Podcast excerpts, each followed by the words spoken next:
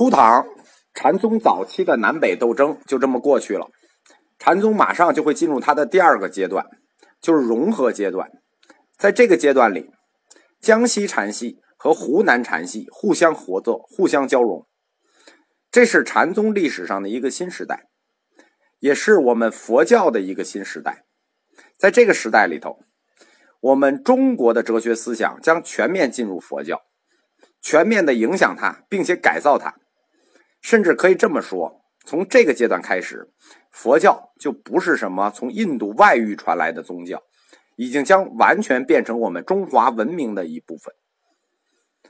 从传承的顺序上看，所谓禅宗的第一个阶段，就是禅宗第七代以前的高僧，就是六祖慧能旗下这几个弟子，这是第七代，七代以前的高僧，这是完成了禅宗的第一个阶段。第二个阶段是禅宗的第八代开始的。在禅宗史上，六祖慧能以下有五大宗将，就是我们经常一说叫禅宗五宗将。这五宗将全部是南宗的啊，没有北宗的，像什么神秀啊、老安啊、法如啊都没有。一说这五大宗将都是南宗的，就是南岳怀让、清源行思、永嘉玄觉、南阳慧忠、菏泽神会，他们的排名各个宗派不同。在第一个阶段呢，我们已经介绍了其中的三个，就是第一个是南宗的旗手神会，第二个是文人禅的代表永嘉禅系的玄觉，第三个是无情有性论，就是泛神论的代表南阳慧忠。而第二个阶段是从剩下的两位开始发端的，就是从南岳怀让和清源行思开始发端的。在三十多章的时候，我们讲过这两个人。之所以会从这两个发端并成形成两只禅系，它的道理一想呢，其实很简单，这就是我们中国儒家两个学派的起点，就是理学派和心学派。这个阶段，它远成了庐山慧远。我们前面讲过，庐山慧远是什么？是我们佛教中国化的起点，这是起点。但是真正开始对它进行彻底的改造，就是从马祖道一这个阶段开始的，就是从禅宗的第八代开始的。在这里我们要插一下，就是我们儒家一直引以为傲的儒家传承，可以不客气的说啊，就是两大学派。这个理学派朱熹，他抄的就是湖南禅的石头西迁，就是他的理论框架。而新学派的王阳明，他抄的就是洪州禅的马祖道一，而且是大块大块的抄。我们都知道啊，王阳明小的时候就是有一个故事，说他去上学，老师问他你来学什么？王阳明说：“我来学做圣人。”你看这个气魄。其实就连这个故事本身，就是我们看这个王阳明大传，就这个故事本身，他都是抄的这个马祖道一。据说马祖道一第一次见到南岳怀让。怀让问他说：“你来庙里学什么？”呃，道一说：“我来学做佛。”你看这个气魄，大家记得六祖慧能见五祖弘忍的时候说什么吗？也说的这句话叫“唯求做佛”。我们中国自古敢做宗师的人都有这个气魄。怀让和清源，我们前面介绍过了，就不讲了。我们就从江西禅系真正的创始人道一开始讲起。江西禅，通称洪州禅，又叫洪州宗。他是奉南岳怀让为本系的始祖，到其弟子道一，宗门大开。经过贞元，就是公元七百八十五到八百零五，和元和，就是公元八百零六年到八百二十年这两代四十年的时间，洪州禅系名师辈出，成为当时势力最大、基础最深厚的宗系。在马祖道一成名之前呢，南岳怀让鲜为人知。在早期的禅宗文献里，作为六祖慧能的弟子，这个怀让和玄觉和慧忠，就这五宗将里的三个人都没有记载。这叫什么呢？就是我常说的，你出了名呢，才能叫做校友。如果你要是没出名，普通人呢，一般你也不好意思跟别人提是哪个大学的。这个怀让。他在道一之外呢，他也别无弟子，这事儿很奇怪啊。据说是有六个弟子，但是呢都没有名字。所以说，怀让的出现在禅宗史上比较罕见。这个回头到这个湖南禅系也是一样，到清源行思也是一样的。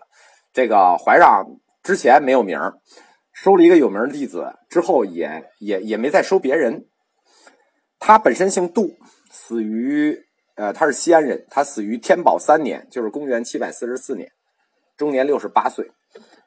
因为马祖道一，就是因为他收的这个徒弟的原因，怀让他在死了以后呢，名声却越来越高，直到他死后的八十年，到唐宝历年间，才得到朝廷的追封，敕封叫大慧禅师。而他的徒弟呢，谥号是大寂禅师，就是寂寞的寂。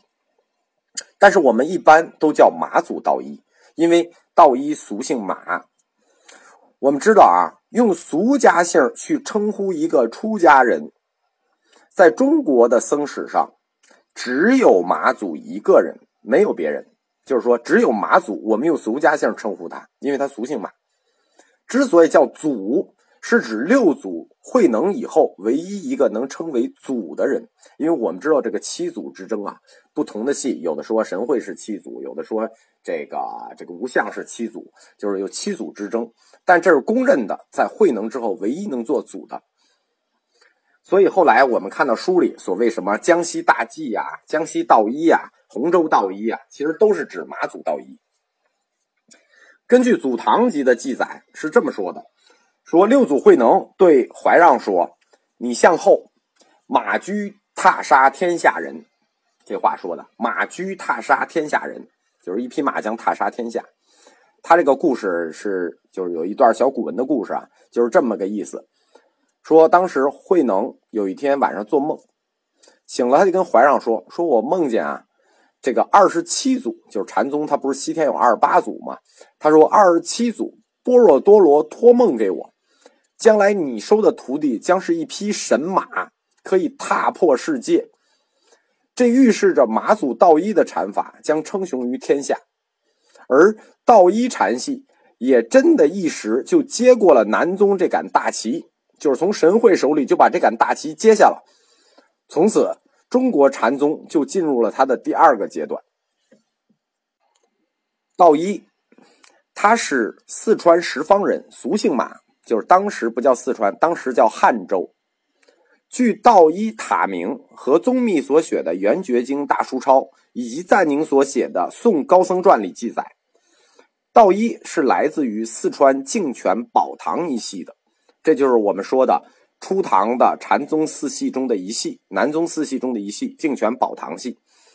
他初消发于资州唐和尚处寂，就是说等于他跟那个无相大师是师兄弟。他的师傅也是受戒于唐和尚，后来师从于就是师从于无相，就是师从师过这个北朝鲜的这个金和尚无相，实际上就等于是他的师兄教的他。所以从这一个法系上可以看出来，道一的思想源流是什么？因为我们前面介绍过嘛，净泉宝堂一系的思想源流是什么呢？最著名的是两条，第一条叫教行不拘，就是。行为放浪，教行不拘，灭神识。第二个就是宝堂系最著名的三无理论。什么叫三无理论呢？无妄、无意、无念。后来道一又入了南岳怀让的这个顿门。道一一生的活动时间呢，是以洪州为中心的。这洪州就是南昌。道一的日常工作是什么呢？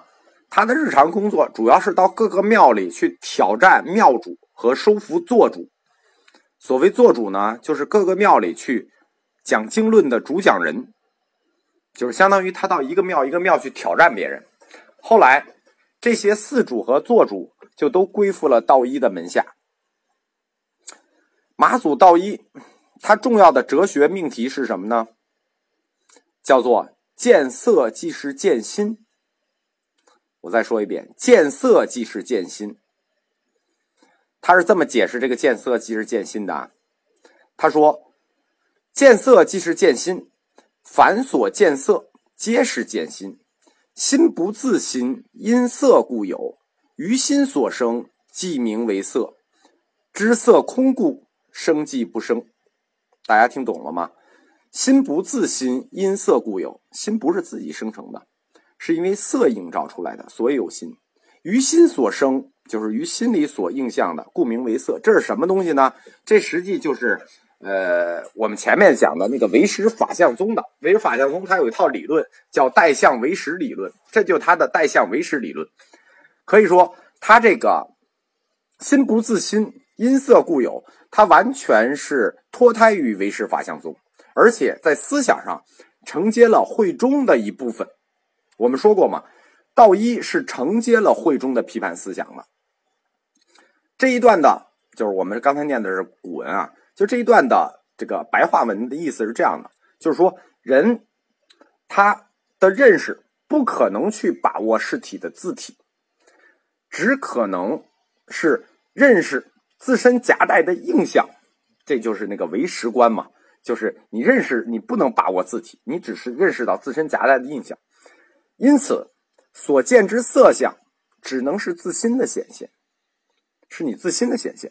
那么有什么样的认识，必有什么样的色相，这不就是色相依时而转的概念吗？而道一正是由色由心生这个角度。来判断的，就是它由色由心生这个角度来下定义，判断什么呢？色既然由心生，那么色就没有自性，色无自性，故曰色即是空。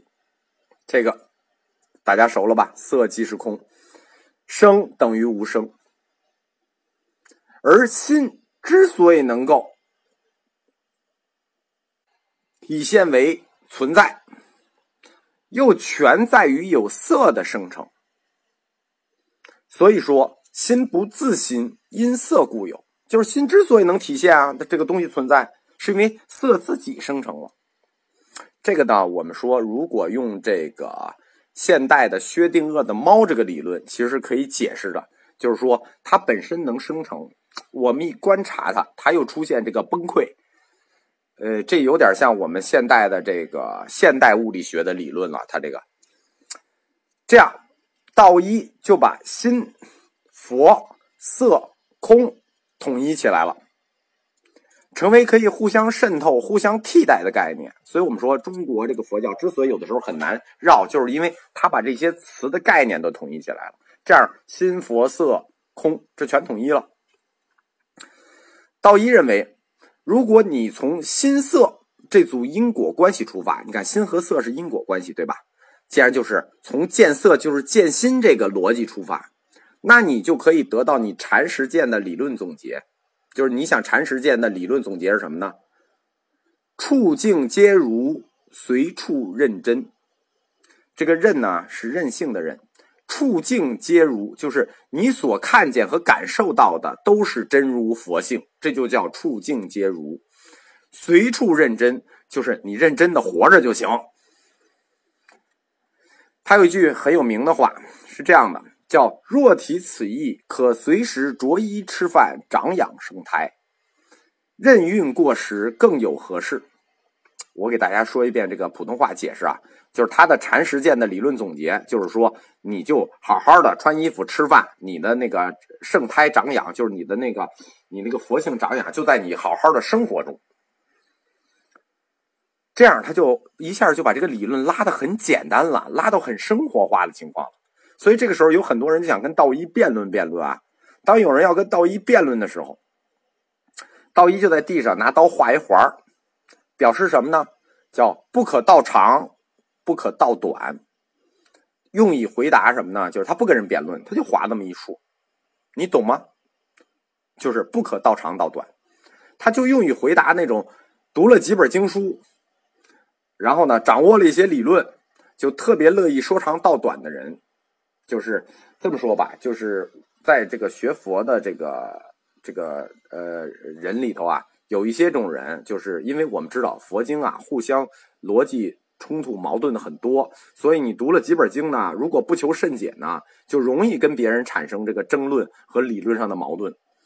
就是说，你除非能把所有的经书都融会贯通了。就是我们讲嘛，就是说读大乘经要把握的是大乘精神，而不是把握的哪本经。道一，他实际是着力于把禅推进到世俗生活里头去，想让禅生活化。我们今天这个临济宗主要要做的就是什么？叫人间的佛教，叫生活禅。实际仍然延续了道一的这个观念，要让禅生活化，就是要随时随地随着你吃饭，随着你穿衣去长养生胎。所以道一就特别重视在生活里头去点悟禅理。比如有一个故事很有名，他说。汾州和尚为做主时，我们都知道这是北方的。然后呢，汾州和尚向道一请教，说：“这个师傅，什么是宗文中旨意？”然后道一就左右顾左右说：“附近人多，你先回去吧。”然后汾州和尚才跨出门，道一在后面喊他：“分粥。”分粥和尚回回头就说：“是。”然后马祖道一说：“是什么事啊？”分粥和尚当下便悟。当然，为什么喊他一句名字，问了一句是什么，就能让其当下就醒悟，当下就悟道？那只有悟道者本人知道。这种不为第三人所理解的方式，就叫点悟。我们常说点悟一个人，点悟一个人，这个点悟就是这么来的。中唐以后的很多禅师，就是尤其是禅宗后期，几乎都沿用了道一的这种起悟方式，这就是我们说禅宗顿悟公案的开端。马祖道一，他的门徒之多，在禅宗史上可以说是空前绝后的。《祖堂集》说他有亲承弟子八十八人，《景德传灯录》说其有入室弟子一百三十九人。呃，反正记载都很多，那每个记载的数还有点差距。这些徒弟主要分布在哪儿呢？江南两道。什么叫江南两道？就是以洪州，就是南昌为中心的江西，然后以潭州，什么是潭州？就是长沙，以长沙为中心的湖南，这两个地儿是基地。然后分布性散开，东到福建，南下到广东韶关，这就进入岭南系基地了啊。西进就到达了两京，当时的两京就是西京和东京，就西安那边；北上就到达了今天的河北和山西。就一句话，江西禅已经覆盖了整个唐王朝。六祖慧能所说的“马驹踏杀天下人”的时代就来临了。在马祖道一的徒弟里呢，我们说过，南禅宗南宗分四系，马祖道一的徒弟也分四类。哪四类呢？观禅类、理禅类、农禅类和道禅类。第一个就是观禅派。很显然啊，这么大的一个宗派，如果没有几个弟子去做国师是不行的。所以他的第一类就是观禅派。第二派，第二类叫理禅派。所谓理禅派，就是要为整个道一的禅宗搭起理论框架的那一派。我们说过啊，马祖道一这一派，它接近于儒家的心学。或者说，它是中国儒家心学的起点或祖宗。第三类是农禅派，就是沿袭了五祖弘忍开始的这农禅一系。第四类是道禅派，这是新出现的一个类型，它呢承接了慧中的无情有性和三论这一体系，是道禅派，就更偏向于道家的思想，在理论上有发挥的。主要是理禅派，他的代表人物是大珠慧海，这是马祖道一最得意。我说的是他最得意的三个学生。第一个学生大珠慧海是理禅派的老大，理论框架的是由他搭起来的。第二个是农禅派的领袖，叫百丈怀海，这是在实践上大有创新的农禅派。第三个。就是我们说，在精神领域上别具一格的是谁？是道禅派的南泉普愿。那这就是这三派三个得意弟子。所谓观禅派呢，虽然是我们说四类里的一派，但是它已经消失在历史里了，而且它必然消失在历史里。为什么？因为宗教它归根结底是一种精神追求。这个观禅这种东西啊，往往只在当时得势，因为他依托于政治势力嘛。只要依托于政治势力，那他思想上一定是毫无建树的。就是说，只能荣耀于当时，最后必然消亡在历史里，不被我们所记忆。所以，我们观禅派，我们一代就可以而过。那洪州系的观禅大师，首推是韦宽和怀辉，这在历个历史上还是有点名的，但是他已经被我们禅宗史家给忘记了，只知道就是说，因为韦宽的好朋友是白居易，白居易写过很多诗里都提到这个韦宽，而这个怀辉的好朋友呢是这个贾岛。什么僧推月下门？那个什么僧推月下门，推的就这怀辉的门，这就是贾岛，他的好朋友是贾岛，所以我们还能记住说观禅派有这么两个人。当然了，洪州洪州禅系有这种由皇家供养的，像韦宽和怀辉，那是很值得荣耀的事情，而且他也必须这样，他的势力这么大，如果没有皇家支持，这也是他们僧众里一直引以为傲的。嗯，他的体系这么大，如果没有。皇家供养的这种观禅派，他也很难得到合法的发展，他很可能会被定为邪教喽，对吧？我们知道唐武宗是反佛的嘛，就是他一直有股反佛的潮流在唐朝。实际上，在唐朝历任皇帝里头，真正喜欢佛教的、喜欢禅的，只有唐顺宗一个人，就是这只有唐顺宗。我们剩下的呢，要不然要利用佛教，要不然就是反对佛教，要不然就不爱搭理。真正特别喜欢的只有唐顺宗，但是我们也可以从这个时候看到，佛教禅宗的渗透力已经可以达到这样的高度，说明在中唐时期啊，江西禅系的势力确实非常的大。马祖道一之后，就是他是禅宗第八代嘛，第九代禅宗弟子，真正光大洪州禅系的三大弟子，那就登上历史舞台了，就是刚才我们介绍的第九代。那三位洪州禅系的大师，大珠慧海、百丈怀海和南泉普愿。